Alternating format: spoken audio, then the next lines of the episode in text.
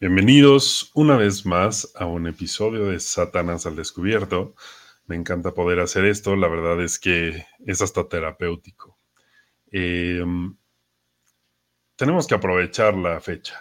¿no? ¿no? No, había otro tema que se pudiera tocar después del 14 de febrero que no fuera el tema de las relaciones. Y he estado escuchando muchas cosas al respecto, he estado viendo muchas cosas al respecto.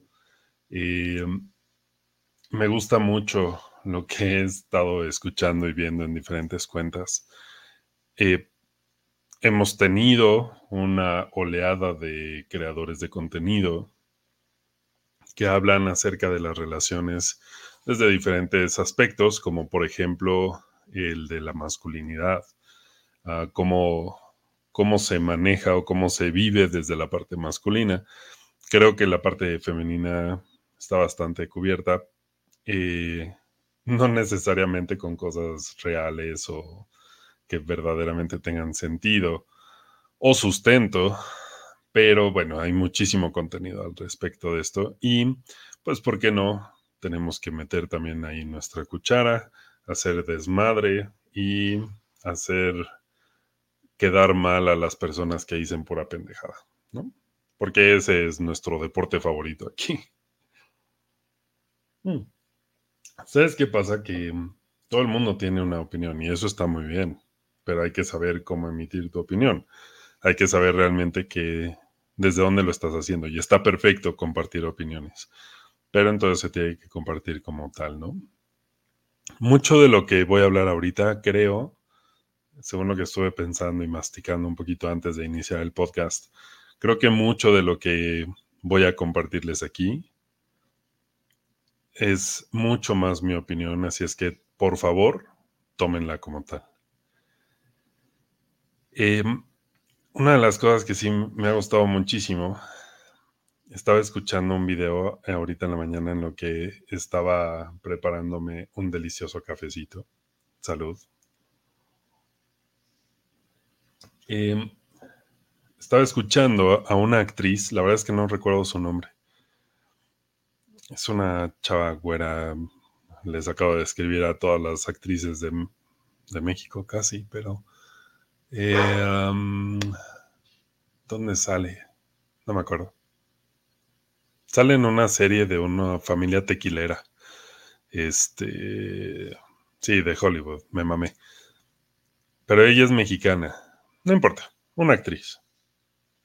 La verdad es que su participación en esa serie tequilera es buena. Em, ahorita les digo quién es. El punto es que estaba hablando y decía que una de sus exparejas eh, le confiaba y le había contado que le costaba muchísimo trabajo comprometerse en una relación.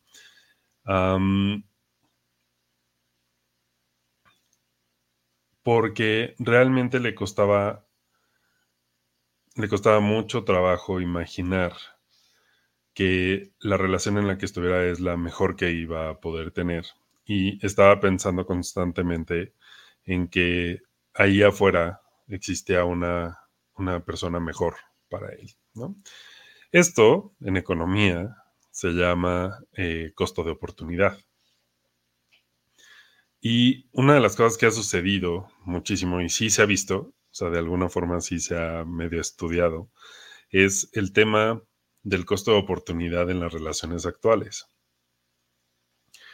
Em, como tenemos acceso, o al menos una oportunidad de acceso a muchas otras personas, tenemos, por ejemplo, redes sociales, que ya no, no solo nos abrió los círculos sociales directos, sino que además ahora podemos tener amigos incluso en diferentes países, ¿no? Eh, tenemos contacto con personas que pueden estar en Europa, en Asia, en cualquier otro país, tan lejos como se puede estar. Y se puede realmente entablar una relación con eso. Entonces, para todos, nuestra cartera de posibilidades o nuestras opciones aumentaron considerablemente. No solo eso, sino que además en redes sociales también se nos dio la posibilidad de mostrar lo que nosotros queramos mostrar. Y no hay forma de que alguien compruebe que no es cierto lo que estoy mostrando. Entonces, existe una serie de factores en donde pues hay personas como mucho más interesantes, eh, hay personas mucho más atractivas, o al menos tenemos acceso a muchas personas más. Eh, aquí están diciendo, estamos en live en TikTok, seguramente saben. Ahorita solamente en Neuromonstruo porque me quitaron live durante una semana en Neurosatanás. No tengo idea por qué. Dice que por discurso de odio, pero ese día no, o sea, he dicho cosas mucho peores que ese día y no había pasado nada. Entonces no sé qué fue lo que realmente pasó. Seguramente hubo ahí unas personitas, pocos huevos que me reportaron, pero eso es completa, absolutamente especulación mía. Eh, dice, una vez a mí me dijeron, no sé si soy lo mejor para ti y yo solo querré tu bien. Ok, sí. Eso suena como muy lindo, ¿no? Este, suena algo a un deseo como muy honorable. Y sí, puede ser que no seamos la mejor opción o para, para la otra persona o que creamos verdaderamente que existen personas mejores que nosotros para o con mayor compatibilidad para, para aquellas personas. Pero consideremos que realmente sí se abrió muchísimo la posibilidad de poder conocer a muchas más personas. Y esto lo que sí ha generado es un miedo, justo como decía esta actriz, al compromiso, por este tema de costo de oportunidad al final creo que todos, todos tenemos la capacidad y existe una posibilidad de tener parejas más atractivas. Quizás existe alguien con quien puedas tener una mejor eh, química, pero ese es un volado. No sabes realmente si sí va a pasar eso. No sabes realmente si sí vas a encontrar a alguien con quien eh, puedas tener una mejor comunicación, por ejemplo. Entonces, pero existe este miedo del, em, costo de oportunidad. Aquí hay una cosa que es bien importante de este tema. Las relaciones, y esto debemos de ser muy, muy conscientes, porque sí existe una mentalidad, una estructura mental. De hecho, eh, lo explican en el libro de Mindset, un libro que les recomiendo bastante. Eh, hablan de cómo hay muchas personas que creen que si en una relación se tiene que trabajar, entonces la relación no es la ideal para ti. Déjenme decirles una cosa. No existe ningún tipo de relación, no existe en el mundo, en la historia de la humanidad, algún tipo de relación, ya sea de pareja, de amigos, familiares, lo que sea, que no se tiene que trabajar. Absolutamente todas las relaciones se tienen que construir y debe de haber intención de construir de ambas partes o de los que estén involucrados en términos, por ejemplo, de una amistad o lo que sea. Este, el grupo se construye gracias a las personas que están dispuestas a construir. Y entonces, pensar que puede haber una mejor persona, la verdad es que es eh, a ver, sí existe la posibilidad, claro. Eh, existe que eh, la posibilidad de que encuentres a una persona que te guste más que la persona actual, que tenga problemas diferentes, porque problemas todos tenemos. existe la posibilidad de que puedas lidiar mejor o haya una mejor comunicación con otra persona, que haya una mejor química sexual. No sé, existen mil posibilidades. Lo que sí es que ninguna relación va a ser única y lo que sí debemos de saber es que al final em, las relaciones se construyen. Eh, dice Yuritsi acá en TikTok, e, pero eso también es autosabotaje. Sí, en muchas ocasiones también puede ser un autosabotaje, tanto de la persona que deja a su pareja porque siente que hay alguien mejor para, para él o para ella, este, como las personas que em, no están dispuestas a construir o que realmente están buscando todo el tiempo esta parte del, del costo de oportunidad, ¿no? Ahora, todos tenemos, perdón, esos son mis perros y qué creen, ¿no? Y nos los vamos a callar. O sea, solo si se ponen a ladrar aquí al lado, ¿no? Pero en general, pues son perros y viven conmigo y pues se van a escuchar en el podcast. Ya me resigné. Em, y vienen a que les dé apapachos. Y pues son mis perritos, así es que apapacharlos.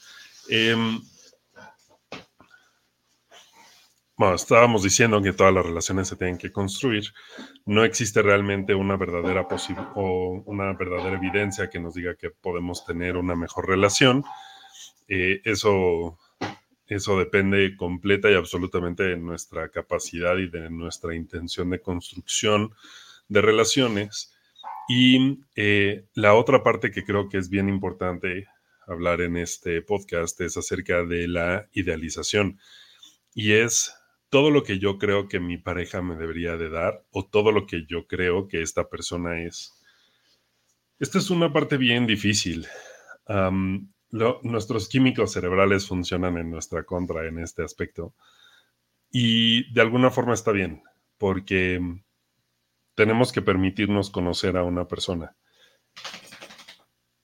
para poder realmente saber quién es. Y es por eso, antes de abrir el, en la transmisión del podcast, una persona llegó a preguntarme si yo creía que la historia de una mujer era importante. Le dije que no, que realmente no creo que la historia ni de un hombre ni de una mujer es, importante. Y te voy a decir por qué. Yo sí creo que las personas pueden cambiar. Y creo que existen verdaderos cambios a raíz de dos factores. Uno es que haya un trabajo consciente, que ese sería el ideal para todos, eh, que realmente haya un tema de concientización y de verdadera eh, visión de nuestros sentimientos, de nuestros pensamientos, de nuestras estructuras, eh, de nuestros modelos, todo lo que hemos ido platicando y que haya un verdadero trabajo hacia una modificación, una resignificación, etcétera, ¿no? Y la otra es a raíz de un evento traumático. Fuera de eso, la verdad es que no creo que una persona pueda cambiar. Sin embargo, no puedes realmente saber quién es una persona si solamente te cuenta su pasado. Necesitas saber realmente en dónde está esa persona. Porque sí puede estar cambiando, sí puede estar resignificando, sí puede estar viendo las cosas de forma distinta, si es que hay algo en su pasado que no te gusta, ¿no? Eh, yo no he conocido a alguien que su pasado realmente me haya hecho así como pensar que era una mala persona o que este, iba a definir mi relación. Estoy hablando no solo en términos de relaciones afectivas o amorosas, sino en términos también de amistad y eso.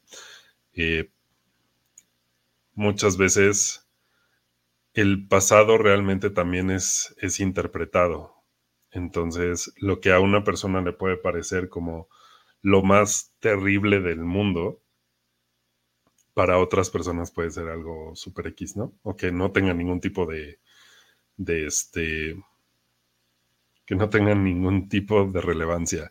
Dice, pero si son chairos, influye. Sí, pero eso no es del pasado. De hecho, fíjense, voy a hacer un pequeño paréntesis. Déjenme recomendarles este libro.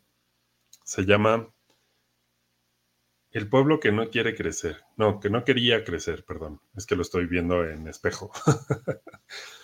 El pueblo que no quería crecer, de Polibio de Arcadia y Cram Antaki, para el conocimiento de México y lo mexicano no manchen las cosas que vienen aquí, muy cierto.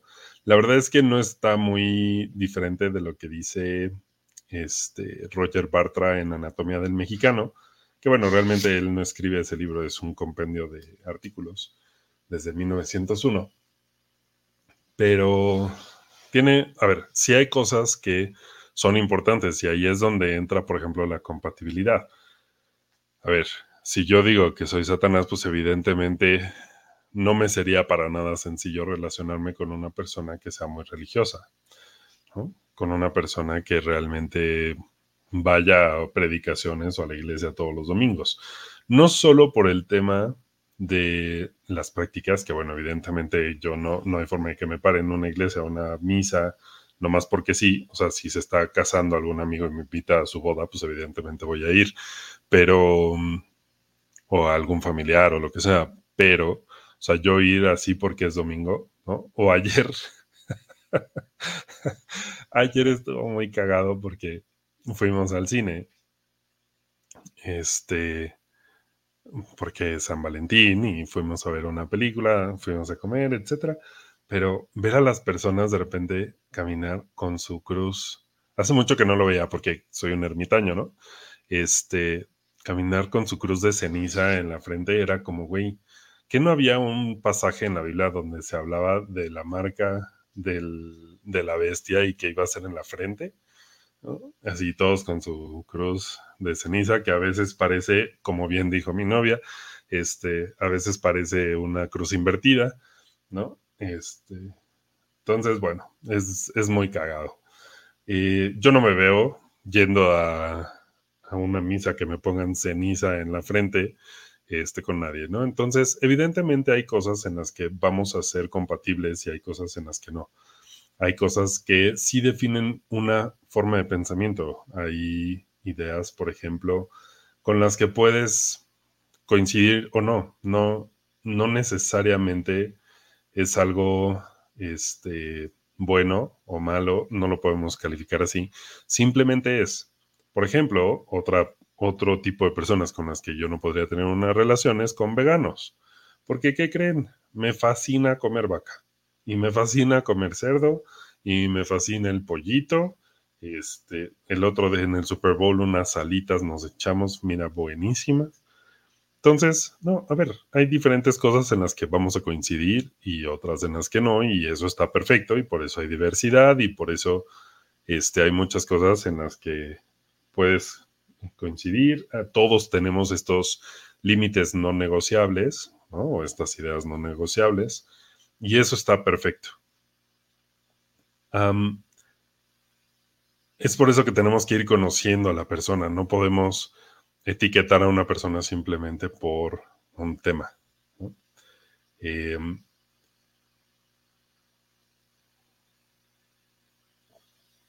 y hay otra parte que es bien interesante con respecto a las relaciones, que es en qué momento realmente deberíamos estar desarrollando o construyendo una relación. Déjenme decirles, reitero, ¿eh? todo lo de este podcast es opinión mía y tómenlo por favor como tal. La mayoría de las cosas lo estoy diciendo porque se me hinchó el huevo y eh, como se han dado cuenta no estoy dando como tanto sustento. Pero una de las cosas que sí he visto, tanto por experiencia personal como en relaciones de otras personas, es que cuando realmente estás iniciando una relación porque necesitas comprobación o porque necesitas sentirte valorado o valorada, ahí es donde ya no funciona. Y ahí es donde lo más seguro es que la relación termine mal. ¿Por qué? Cuando, bueno, a ver, vamos a sustentarle un poquito porque pues chingo a mi madre y yo hago lo que yo quiera en mi live y puedo cambiar de opinión de un segundo a otro.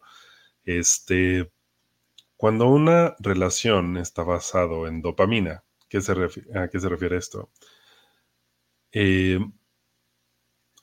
una adicción, por ejemplo, está basado en procesos dopamínicos y es cuando en el momento en el que tenemos ese shot de dopamina nos sentimos muy bien. El problema con los shots de dopamina de un, de un solo lugar es que van perdiendo intensidad, ¿no? La gráfica, digamos, tiene una, una pendiente y cada vez va siendo menos. Y entonces, en el momento en el que pasa los límites necesarios para yo poder sentirme bien, lo que sucede es que las personas buscan ese shot de dopamina en otro lado. Y eso pues no está padre, ¿no? Porque entonces realmente lo que estás haciendo es eh, utilizar a, las relaciones para poder sentirte bien o poder cubrir de alguna forma una adicción. Y eh, hablando esto de utilizar, ¿se han dado cuenta que en su generalidad las relaciones hoy por hoy son meramente transaccionales? ¿A qué me refiero con esto? La mayoría de las relaciones es yo te doy esto, esta parte de mí, si tú me das esta parte de ti. Yo cubro esta necesidad que tú tienes, si tú cubres esta necesidad que yo tengo. Eh, de hecho, recuerdo haber escuchado a Odindo Peirón, por ejemplo, decir que una de las primeras condiciones para, para poder tener una relación con él y no sé si lo dice con él específicamente o lo, lo, generaliza, la verdad es que no me acuerdo. Eh, pero bueno, tómenlo como cualquiera de las dos opciones. Es, me tienes que querer como yo te quiero a ti. Esa es una mamada y es una de las pendejadas más grandes. Les voy a decir por qué. Tiene sentido cuando recién lo escuchamos. No, a ver, si yo te quiero, yo espero que tú me quieras a mí. Bueno, sí, de alguna forma todos tenemos esa expectativa de las personas a las que queremos o con las que estamos dispuestos a empezar una relación. Sin embargo, ¿cómo puedes medir eso? ¿Cómo puedes medir si la otra persona te quiere tanto como tú a ella? No se puede, es una mamada. Dejen de darle atención a personas que no saben lo que dicen, por favor. Qué desesperante, en verdad. Pero bueno, sigamos. El punto es que em, realmente no puedes medir las cosas o cuánto amor te tiene una persona. Puedes ver de diferentes eh, formas algunas demostraciones, etc. Pero mira, así de entrada, la persona que tú quieres no necesariamente te va a demostrar amor de la forma en la que tú necesitas que te lo demuestren para que lo entiendas. Déjame decirte eso otra vez y lo voy a explicar bien. Las personas no demuestran el amor de la forma en la que tú necesitas recibirlo para entenderlo. ¿Qué, pasa con esto? Hay personas que son o que tienen una tendencia a darle prioridad a ciertos sentidos. Por ejemplo, hay personas que son mucho más auditivas. Y eso está muy bien. Entonces, necesitan escuchar que los amas o que los quieres, o que los aprecias o que son importantes, dependiendo de la relación. Aquí estamos generalizando un poco a las relaciones. Hay personas que son más kinésicas, no necesitan realmente que se los diga, sino que haya un contacto físico constante. Entonces, con contacto físico, esas personas pueden entender este, que realmente hay un sentimiento hacia estas personas. Em, entonces, si yo no soy consciente de la forma en la que la otra persona entiende el amor, yo lo voy a demostrar como yo lo sé demostrar, porque esa es otra. Nosotros vamos aprendiendo a lo largo de nuestra vida, sobre todo en los primeros años de vida, cómo demostrar amor y cómo recibirlo y qué se siente y cómo, cómo es y qué significa y todo esto. Entonces, Em, lo vamos entendiendo, lo vamos desarrollando y lo vamos proyectando. Le vamos mostrando a las otras personas nuestra forma de demostrar amor y no necesariamente la forma en la que la otra persona lo va a entender.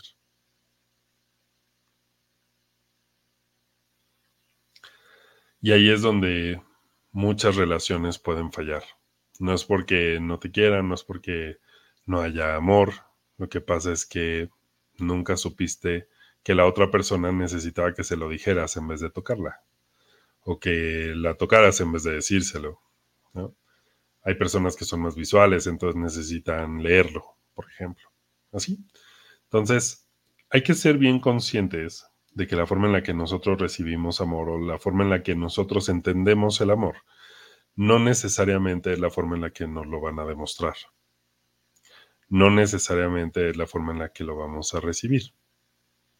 Y alrededor de eso existen mil millones de cosas, ¿no? Este, trastornos, em, no sé, heridas de la infancia, muchísimas cosas que podemos ir analizando para, para saber realmente cómo va a funcionar tu relación. Sin embargo, eh, es importante realmente que haya un trabajo constante y una comunicación importante entre tú y tu pareja. ¿Por qué? Bueno, tú, tu pareja, amigos, todo, ¿no? Porque realmente una de las cosas que sí hemos visto, y esto les recomiendo mucho la TED Talk de Brené Brown. Brené Brown es, es una socióloga, si mal no recuerdo, que investiga la vulnerabilidad. Lo que dice eh, Brené Brown en su, en su TED Talk, que por cierto creo que es la TED Talk más vista a nivel mundial, y creo que por ahí hay un eh, especial de Netflix de ella. Es que tenemos, para poder realmente tener relaciones profundas y significativas, necesitamos ser vulnerables. Y eso es una de las cosas que menos sabemos ser hoy por hoy. ¿Por qué? De alguna forma nos vendieron la idea de que la vulnerabilidad es sinónimo de debilidad. Y no es cierto. La vulnerabilidad depende muchísimo cómo se utilice y creo que ya hablamos de esto en algún podcast. Lo voy a revisar, pero si no, lo hicimos en un live.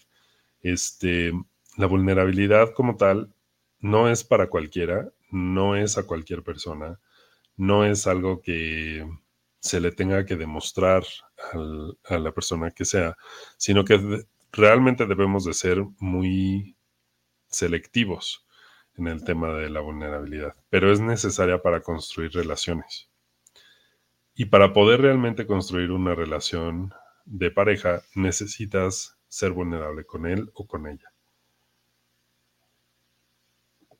También en términos eh, de familia y amistades y todo. Necesitamos de alguna forma en algún momento mostrar nuestra vulnerabilidad y ahí nos podemos dar cuenta si realmente nuestra vulnerabilidad va a ser apreciada. Y una de las cosas que creo que sí ya lo platicamos en un podcast, porque lo que dije fue, tenemos que aprender a, lidiar con nuestra vulnerabilidad y tenemos que aprender a lidiar con la vulnerabilidad de los otros.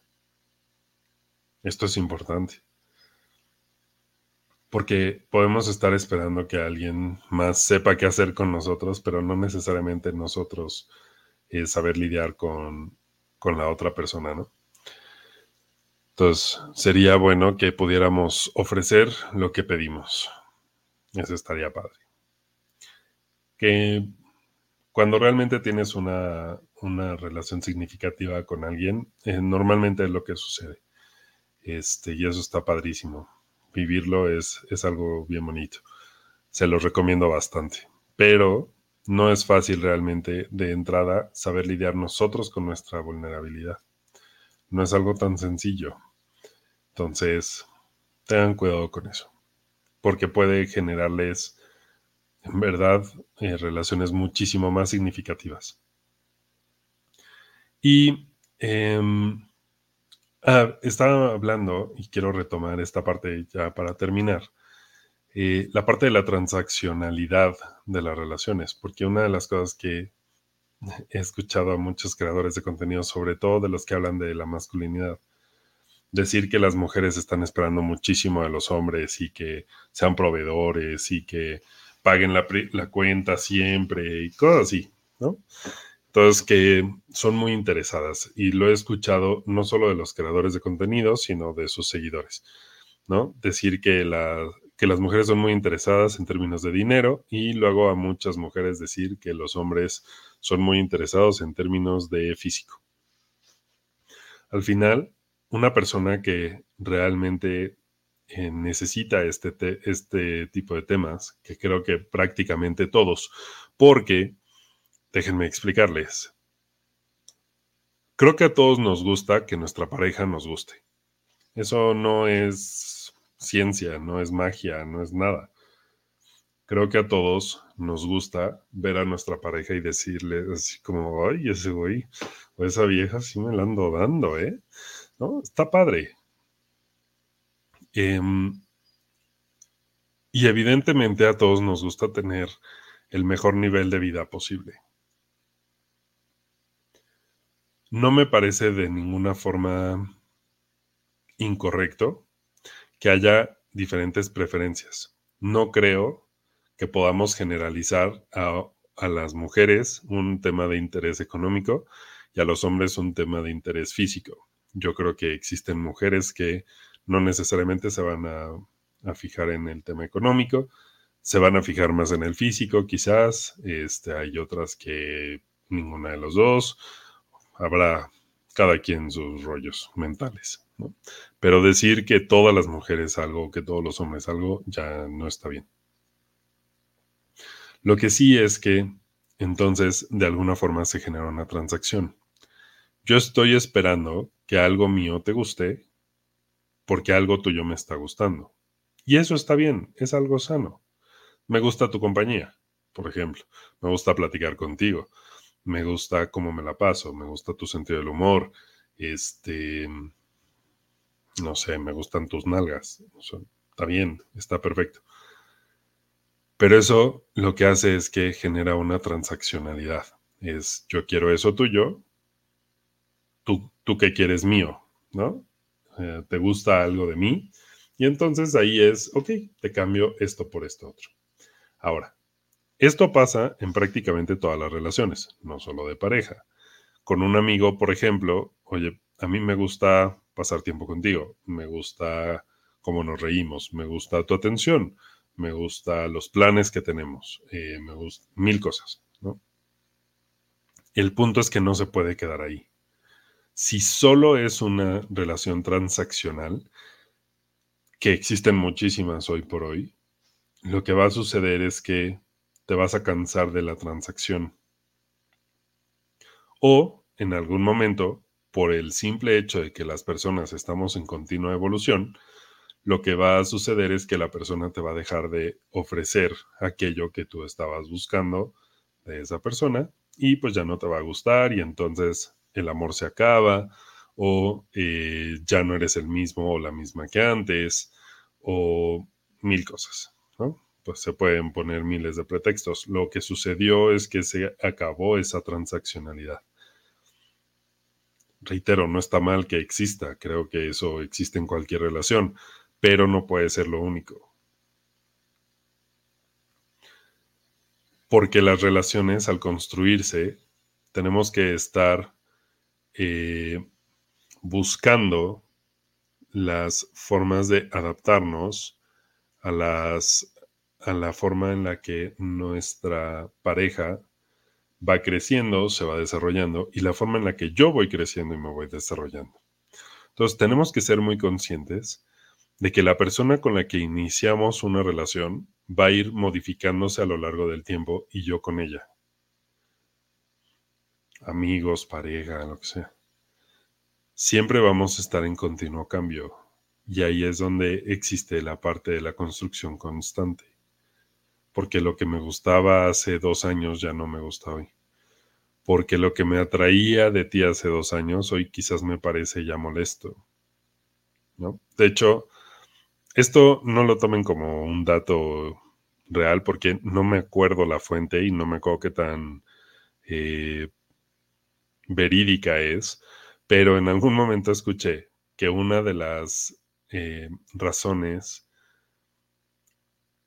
una, ¿cómo, decía? Una, una de las razones más constantes para la causa de divorcio es aquello que al principio le gustaba de su pareja. O sea, lo que hoy te, si hoy empiezas una relación, lo que hoy te gusta de tu pareja puede ser la razón de divorcio más adelante. Reitero, no me acuerdo dónde escuché esa información, no recuerdo si es eh, verdaderamente eh, fiable, pero la idea suena bastante interesante como para analizarla un poquito. Entonces, em, solo tengan en cuenta que las relaciones se construyen y que las relaciones están en constante cambio y que sí, existe la posibilidad de que haya alguien mejor para ti, pero incluso con esa persona mejor para ti, vas a tener que construir.